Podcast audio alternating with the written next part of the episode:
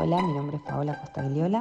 Junto a Agustín Mosqueira y Tomás Fava vamos a hablar de Tales de Mileto.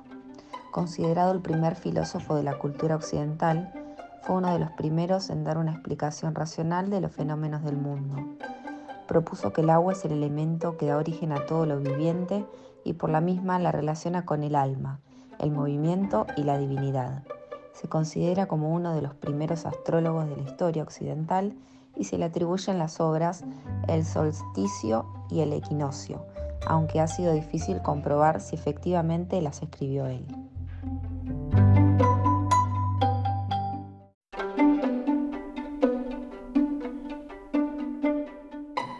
Fue un filósofo, geometra, matemático y un hombre de leyes griego.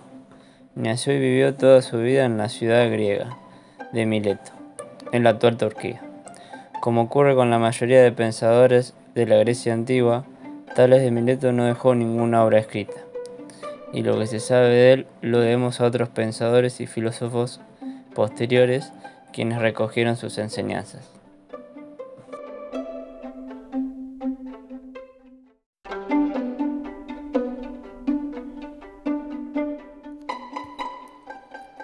Pioneros en el pensamiento deductivo aplicado al campo de la geometría, su legado recoge varios teoremas matemáticos que siguen vigentes. Algunas frases de tales. Primero, el placer supremo es obtener lo que se anhela.